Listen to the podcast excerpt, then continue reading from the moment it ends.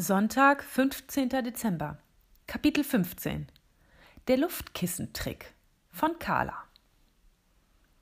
Ich schlüpfe durchs Schlüsselloch von Matthias Arbeitszimmer.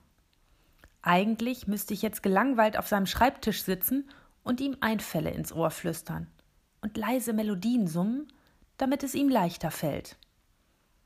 Aber er hat gerade eins seiner Lieder zu Ende geschrieben und guckt gerade irgendeinen Horrorfilm das ist mir einfach zu langweilig, obwohl die Alternativen auch nicht so super sind.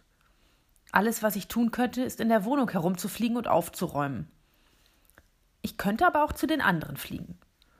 Zu Bella mit den langen schwarzen Haaren und der dicken Hornbrille, Clara mit ihrem quietschgelben Lieblingskleid und dem Basteltick und Marie, die tatsächlich gerne aufräumt. Heute hängen alle in den Zimmern ihrer Menschen rum, weil an diesem Sonntag die Kleimanns zu Hause sind. Ich fliege bei jedem vorbei und sammle alle ein. Sie haben ohnehin gerade nichts zu tun, weil auch ihre Menschen rumliegen, Fernsehen, was hören, lesen und sich so wenig bewegen, dass weder Gefahren abzuwehren noch Ideen gefragt sind. Wir setzen uns in einem Kreis mitten auf den Fußboden.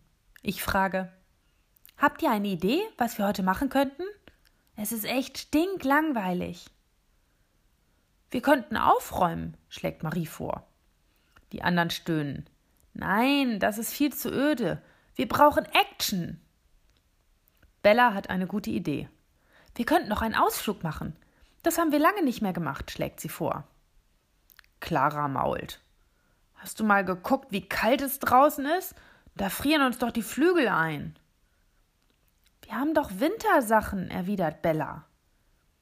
Clara stimmt zu. Na gut, wenn wir uns dick genug anziehen, wird das schon nicht so schlimm. Aber Marie und ich sind dagegen. Das ist viel zu gefährlich, wende ich ein. Marie stimmt mir sofort zu. Wir könnten doch ein lustiges Kartenspiel spielen oder ein Weihnachts paar Weihnachtslieder singen. Die Kinder rufen wie aus einem Mund Auch öde. Doch bevor wir das weiter ausdiskutieren können, geht plötzlich die Arbeitszimmertür auf und Matthias kommt heraus. Entsetzt sehe ich, wie er auf den Kleiderschrank zugeht und sich seine Joggingklamotten anzieht. Och nö, stöhne ich. Jetzt müssen wir doch raus und schon wieder diese elende Rennerei mitmachen. Ich weiß echt nicht, was Menschen daran finden, sich bei Minusgraden so kaputt zu schleppen. Marie zeigt mir eine lange Nase und lacht mich aus, aber dafür geht ihr das Lachen doch ziemlich schnell denn Matthias fragt Maria, ob sie auch mit möchte, und die stimmt sofort zu und wirft sich ebenfalls in ihre Joggingsachen. Ich grinse schadenfroh und wir schnüpfen schnell in unsere Wintersachen. Clara und Bella wollen unbedingt mit, und da Carla und Bela apathisch auf ihren Betten rumhängen und Computerspiele spielen, erlauben wir es auch. Sie scheinen ja nie, wirklich nicht schnell in Gefahr zu kommen. Dann geht's auch schon los. Maria und Matthias rennen voller Tatendrang die Treppe hinunter und zur Haustüre raus. Und wir haben große Mühe, ihnen hinterherzukommen. Maria und ich müssen über unseren Schützlingen fliegen, um Ausschau nach Gefahren zu halten. Das ist sehr anstrengend, denn die beiden sind einigermaßen schnell. Bella und Clara dagegen setzen sich einfach auf die Schultern der Jogger und lassen sich den Fahrtwind um die Nase wehen. Sie quietschen und lachen und rufen dabei Schneller, schneller. Bitte nicht, denke ich mir und merke, dass ich schon sehr aus der Puste bin. Die Sonne ist schon untergegangen und wir laufen bzw. fliegen in der Abenddämmerung die schon ziemlich dunkle Allee rauf und runter. Sie laufen gerade am Wilhelm Busch Museum vorbei. Da sehen ich und die anderen Feen neben Matthias einen dunklen Schatten mitjoggen. Doch es ist kein Mensch. Es sieht wie ein Tier auf zwei Beinen aus und es ist so schwarz, dass Maria und Matthias es noch nicht gesehen haben. Gerade wollen wir sie zurück zur Kallinstraße lenken, um die Gestalt loszuwerden, doch da knurrt der schwarze Schatten leise. Matthias erschreckt sich so sehr, dass er stolpert.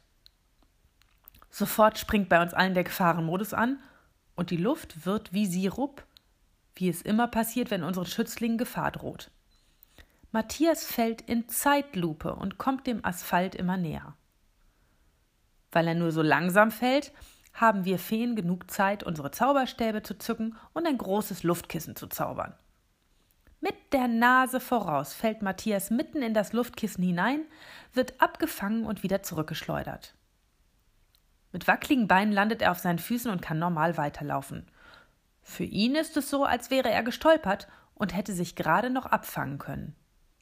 Nur an die Gestalt erinnert er sich noch. Wir währenddessen haben die Gefahr gesehen, die Zeit verlangsamt, ein Luftkissen gezaubert, ihn auf die Füße gestellt und das Kissen wieder verpuffen lassen. Das haben wir gut hingekriegt und wir klatschen uns alle ab. Während sie langsam wieder nach Hause joggen, unterhalten sich Maria und Matthias aufgeregt über den Schreck und was der Auslöser war. Maria meint, dass Matthias spinnt, weil er meint, ein Tier gesehen zu haben. Aber Matthias ist sich seiner Sache sicher. Als wir alle wieder zu Hause ankommen, setzen sich die Kleimanns nach dem Abenteuer erstmal in die Küche, essen Kekse und trinken Milch und die Eltern erzählen ihren Kindern, dass Matthias fast gefallen wäre. Wir Feen beißen immer wieder ein Stück von den Keksen ab und trinken ein Schlückchen Milch, aber natürlich so, dass unsere Menschen es nicht merken. Es ist zwar ein gemütlicher Abend, aber insgeheim fragen sich alle, was das wohl für eine Gestalt war.